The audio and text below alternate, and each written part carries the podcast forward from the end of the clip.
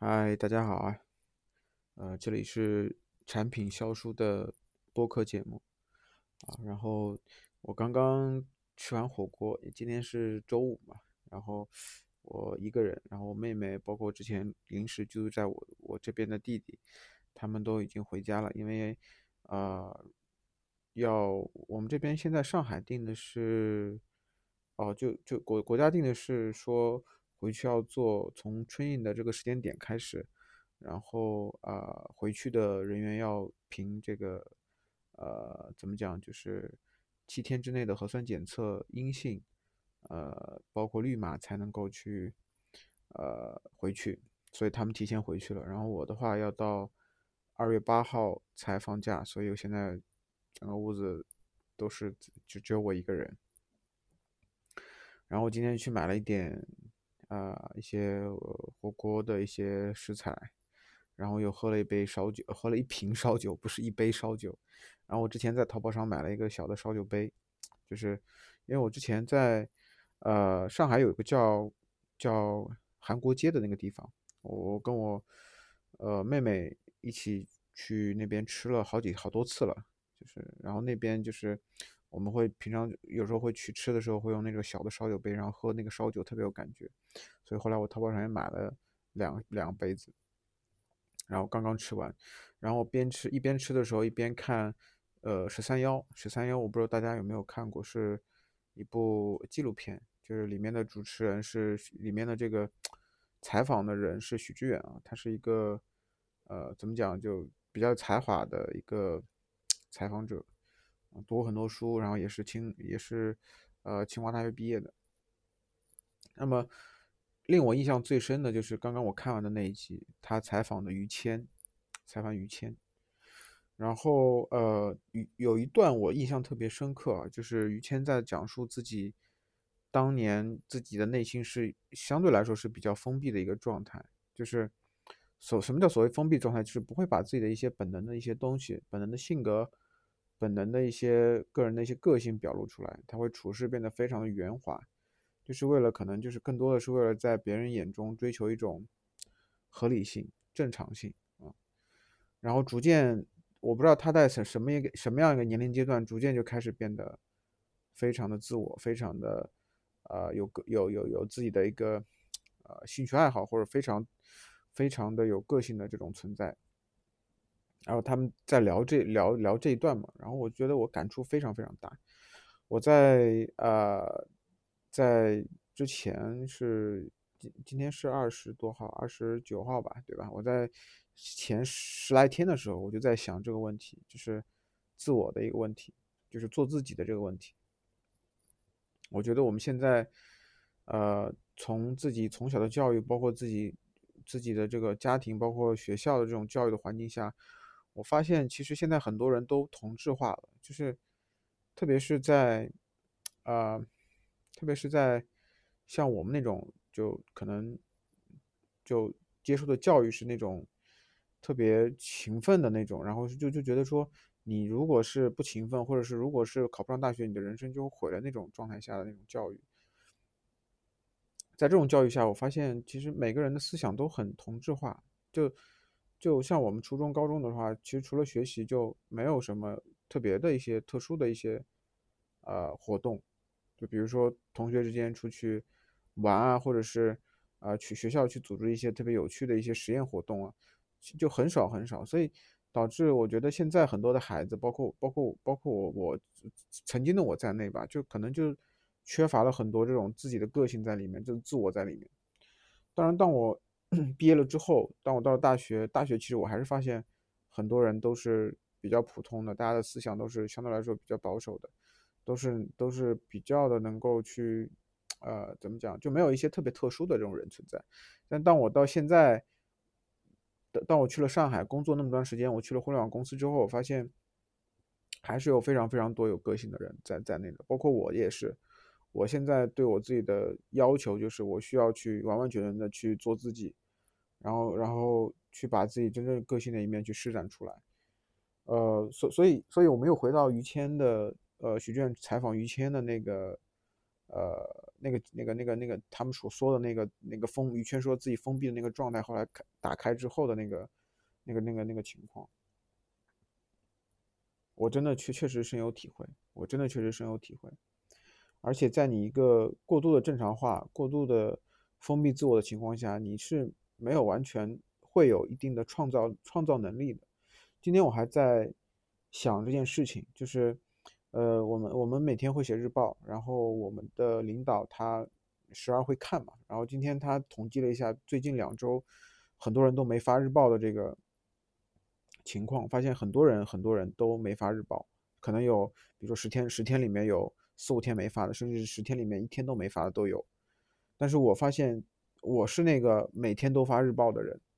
当时领导在群里面说这个事情的时候，我当时还觉得，哎，还挺好的，对吧？我我每天都发日报，可能给领导一个非常好的印象。但是我后来细想了这细想了这件事情之后，我觉得挺恐怖的。就我还是是那个非常遵守规则和规矩的这样的一个人。我觉得我我觉得这样的这样的人是。呃，怎么说呢？不能说是比较糟糕吧，我觉得就是一种一种没有自我的一种状态。当然，你说公司里面制定这样的一个规规定，那肯定是希望能够去让公司的管理变得呃更好，更有更高效。那我觉得我也我也不会去说我不认同他，或者是呃不认同这个规矩，而我这是我我指的是就是，我觉得过度的、过分的规矩、过分的规律。会毁掉一个人的创造性。我我包括我那天看到了一个，呃，就是我们圈子内比较有名的产品一个产品经理叫叫少南，他里面去截了一段话，他他这段话是这样讲，就是说我们周边的环境其实它是一个，它是不断变化的，它是变不断变化。如果你每天都是处在这样的一个特别规律的一个状态下，你你如果习惯了这种状态，你很难应对周围的周遭的不断变化的这样的一个世界。就你会变得非常非常的脆弱，那 他说的是从脆弱这一点，而我说的是从创造力这一点。啊，其实像我我们身处在互联网这个环境当中的话，我们也知道互联网最早是从硅谷那边的这个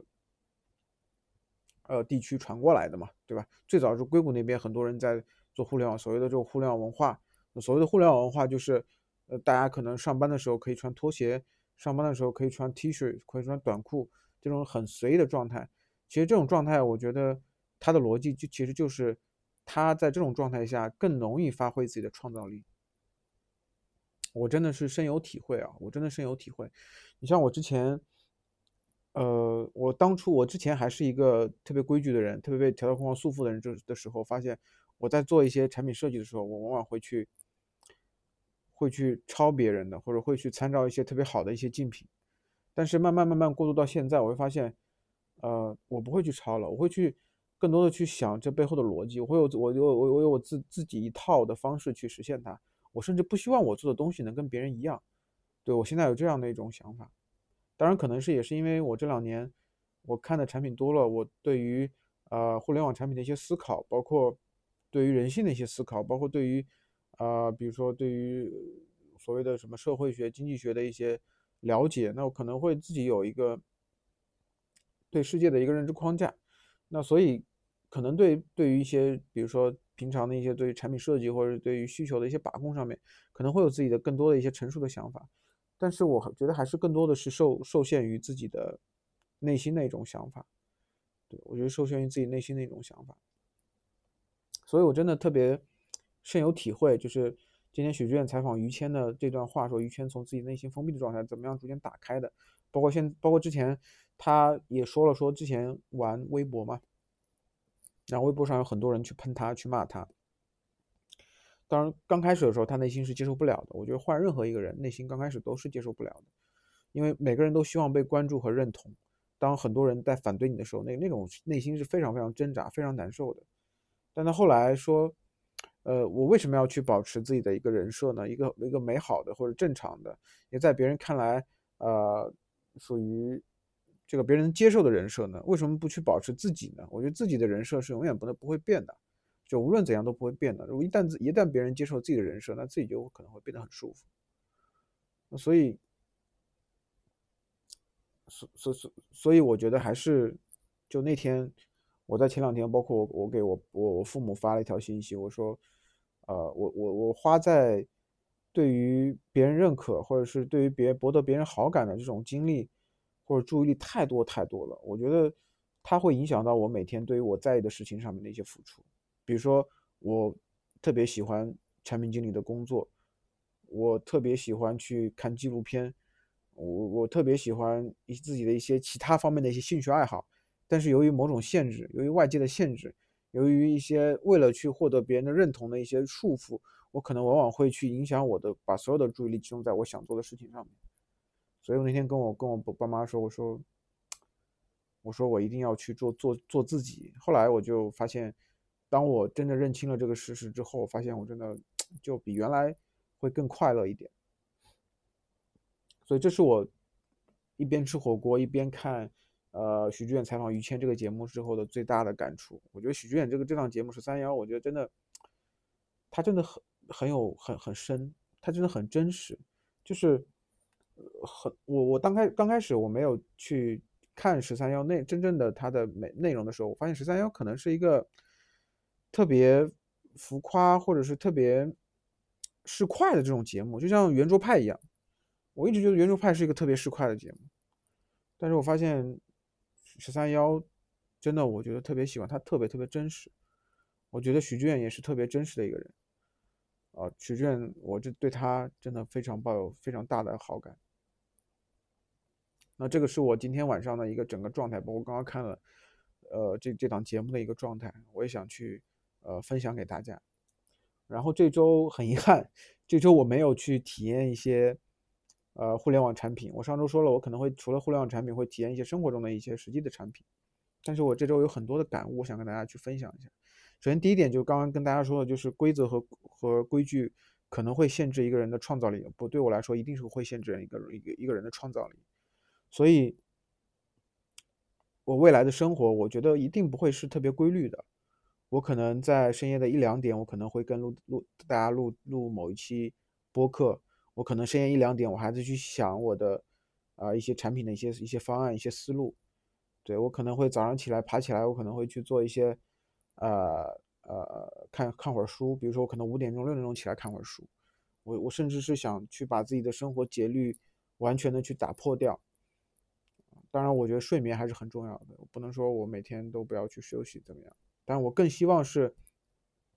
我每天有不一样的事情。我每每一天都是不一样的，某种意义上来说，可能也是一种，呃，你真能珍惜每一天的这种状态吧？我觉得可能也是这样子。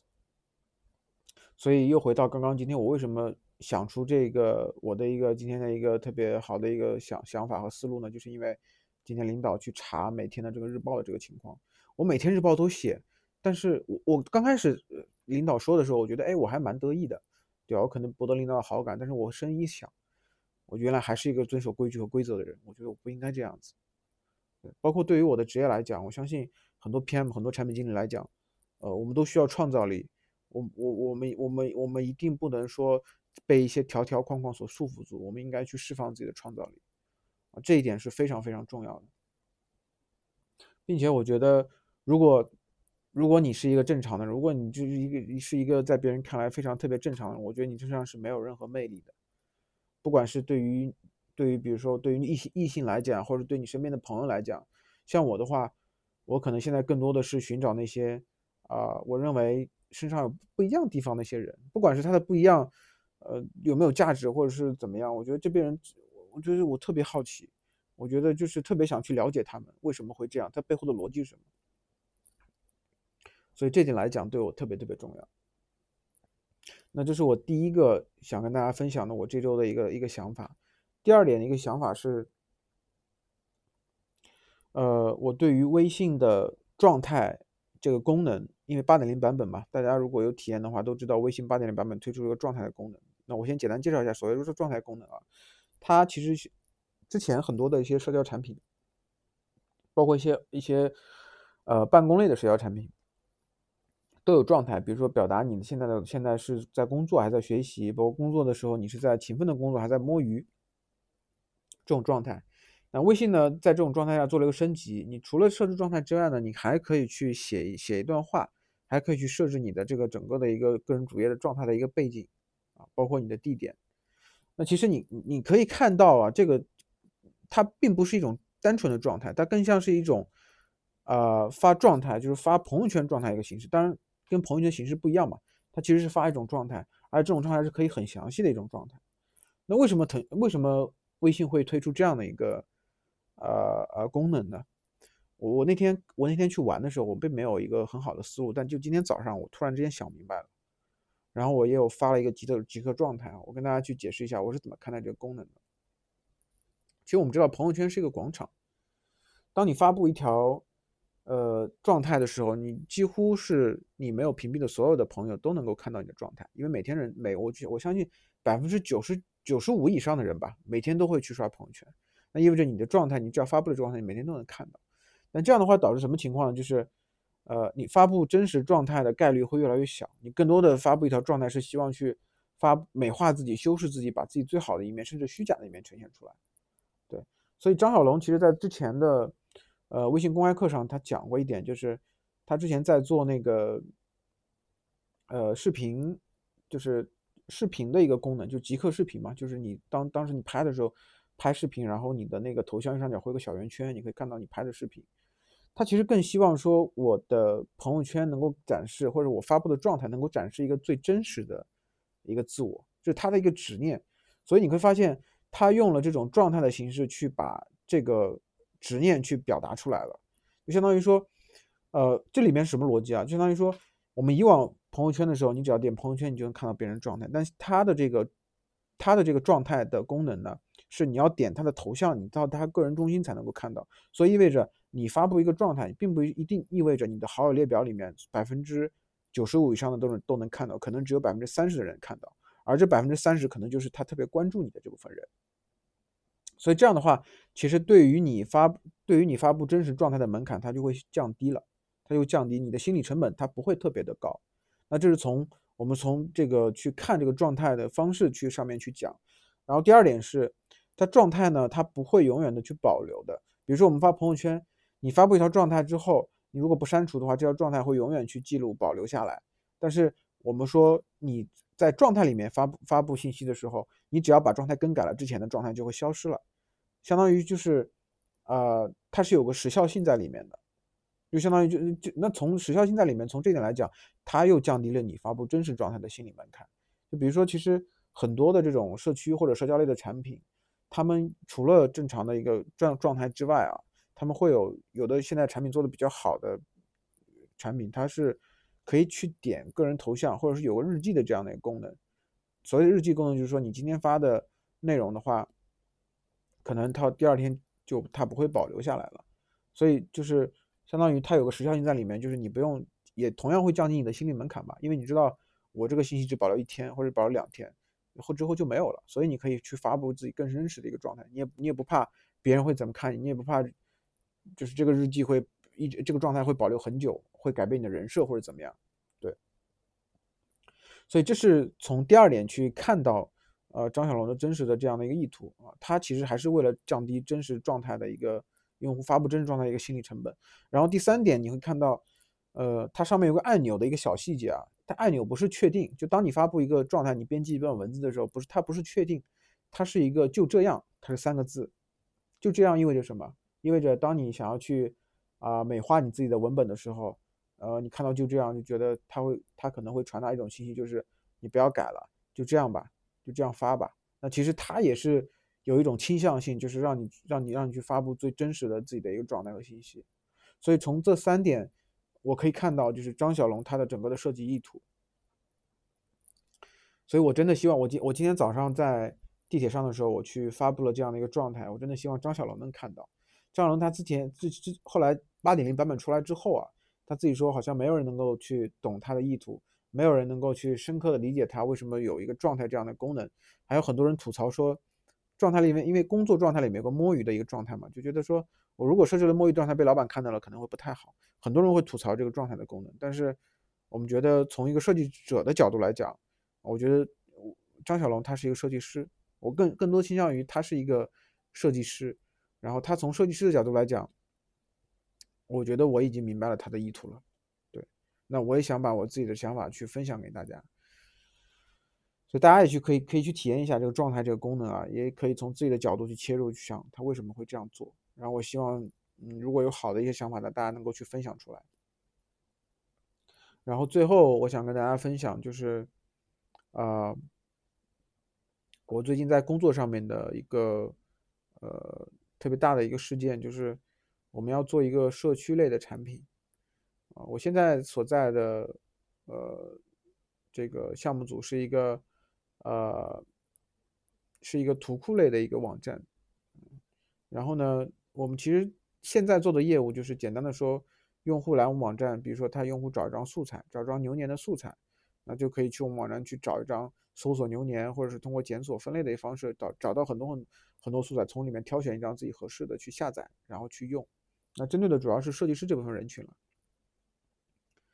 然后呃，我我我后来在今年的在去年的去年年底的时候，在年度规划上。会议上，我们去需要就产品经理需要去对对未来第二年的产品做个规划，然后我就去想到了这一点，说我们现在满足用户更多是用户去我们网站上找图嘛，找到一个牛年素材下载去用嘛，然后所有的使用，比如说这张牛牛年怎么样去跟其他素材搭配，怎么样跟背景搭配啊，怎么样去放到它的整个的设计设计的一个呃一个画布当中，都是凭设计师的想经验和想象来定的。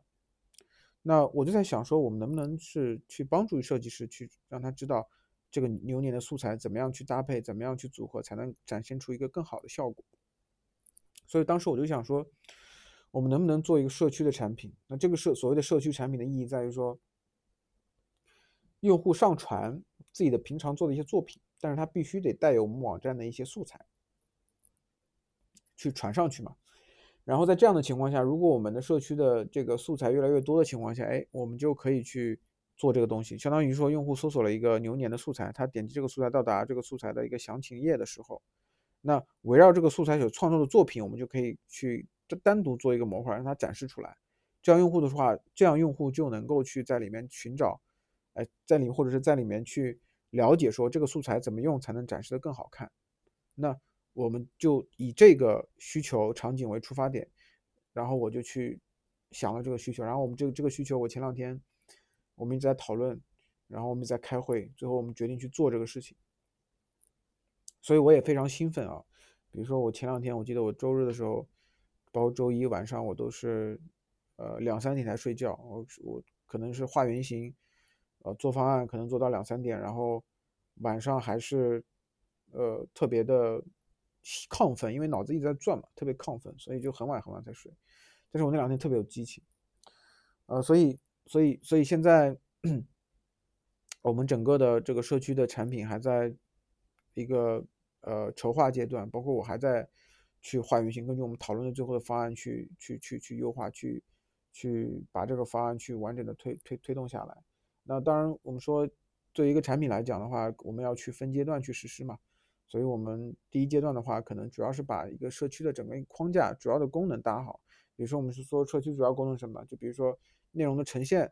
对吧？然后社区的一个呃，就是规则。那社区所谓的规则，就是你怎么样想要去引导用户去传什么样的内容，你希望去去去给用户看什么样的内容，你推荐什么样的内容，包括你有些底线和原则是什么？就社区氛围如何去维护？那包括啊一些基础性的功能，比如说你你个人主页。对吧？包括你的这个呃消息通知模块啊等等，这些都是一些社区里面最基本的功能，把它去落地下来。当然里面也有侧重点，侧重侧重点就是你内容的整个的内容的呈现，包括你社区的氛围，包括你的上传。那这几块是个侧重点，所以呃呃，我们在这几个几个方面，我们去花了很很很大的时间去做这个事情。那这个项目可能是在呃。在明年可能会上线吧，叫这不是明年，是今年今年已经二一年了，二一年的上半年可能会上线。然后我后面我会跟大家去分享，呃，这个产品在不断的迭代过程中的一些变化。当然，社区产品我自己有平常有体验过很多的社区产品，比如说虎扑，比如说我非常非常喜欢的极客，啊，比如说啊像抖音啊，像像这个 B 站啊，都是社区类的产品。对吧？但社区类产品它每个的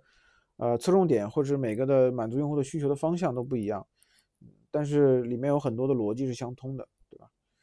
所所所以所以我还是非常的激动，就是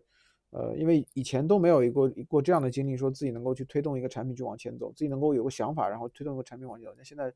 真的有了这样的机会，我觉得非常的，就现在感觉特别有使命感啊。呃，